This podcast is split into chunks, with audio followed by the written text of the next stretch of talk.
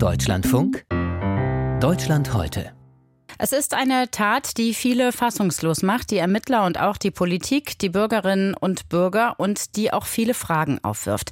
Gestern Abend hat ein Mann in einem Versammlungsraum der Zeugen Jehovas in Hamburg auf viele Menschen geschossen. Er tötete sieben, verletzte acht und tötete sich anschließend selbst. Und die Ermittler sagen, es hätte noch viel mehr Opfer geben können, wenn nicht zufällig Spezialeinsatzkräfte der Polizei in der Nähe gewesen wären. Über den Angriff in Hamburg gestern Abend berichtet Ole Wackermann.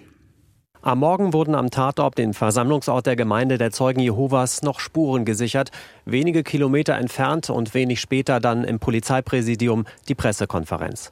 Hamburgs Innensenator Andi Grote spricht von einem der schlimmsten Verbrechen der jüngsten Geschichte der Stadt. Wir haben in Hamburg ja auch schon einiges erlebt, aber eine Amoktat, ein Tötungsdelikt dieser Dimension, das kannten wir bisher nicht. Sowas hat man im Fernsehen gesehen, es ist woanders passiert und mochte sich nicht vorstellen, dass es auch mal unsere Stadt treffen könnte. Um kurz nach neun am Abend zuvor waren fast 50 Notrufe bei der Polizei eingegangen. Schon wenige Minuten später waren Beamte einer Spezialeinheit vor Ort, die sich zufällig ganz in der Nähe befanden. Ein überaus glücklicher Umstand. Haben sich um 21.11 Uhr gewaltsam Zutritt zum Gebäude verschafft und haben damit das Tatgeschehen nach allem, was wir jetzt wissen, unterbrochen. Und haben Täter und Opfer voneinander getrennt. Und wir können davon ausgehen, dass sie damit vielen Menschen das Leben gerettet haben. Neun Magazine hatte der Täter bis dahin geleert, immer wieder auf die Menschen in dem Gebäude geschossen.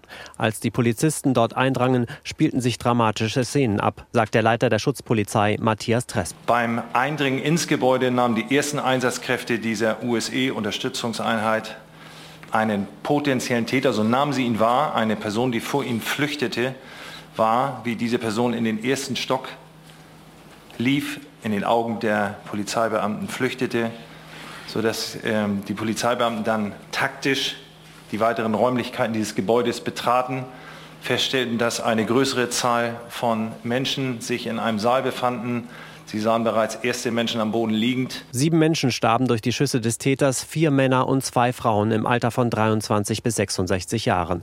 Und ein sieben Monate altes, ungeborenes Kind, das im Mutterleib getroffen wurde.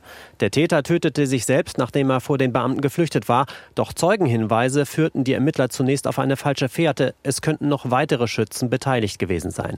Erst um drei Uhr nachts gab es Entwarnung. Das genaue Motiv des Täters ist weiterhin unklar, aber die Identität ist geklärt, sagt Thomas Rathsoweit vom Staatsschutz. Dieser Amoklauf wurde von dem 35-jährigen deutschen Staatsangehörigen Philipp F. begangen. Er wurde ebenfalls tot in der Kirche der Zeugen Jehovas aufgefunden. Offensichtlich richtete er seine Waffe gegen sich selbst bei Eintreffen der Einsatzkräfte. Philipp F. hatte selbst den Zeugen Jehovas angehört. Die Tatwaffe besaß er als Sportschütze legal. Doch vor einigen Wochen gab es einen anonymen Hinweis an die Polizei, Philipp F. sei psychisch krank und habe eine besondere Wut gegen die Zeugen Jehovas.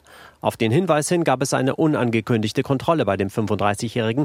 Weil er sich dabei aber kooperativ verhielt und nichts Auffälliges festgestellt wurde, habe es keine weiteren rechtlichen Möglichkeiten gegeben, heißt es heute von der Polizei.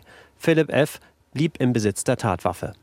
Über den Angriff auf eine Versammlung der Zeugen Jehovas gestern Abend in Hamburg war das Ole Wackermann. Sieben Menschen hat der Täter getötet und acht weitere verletzt.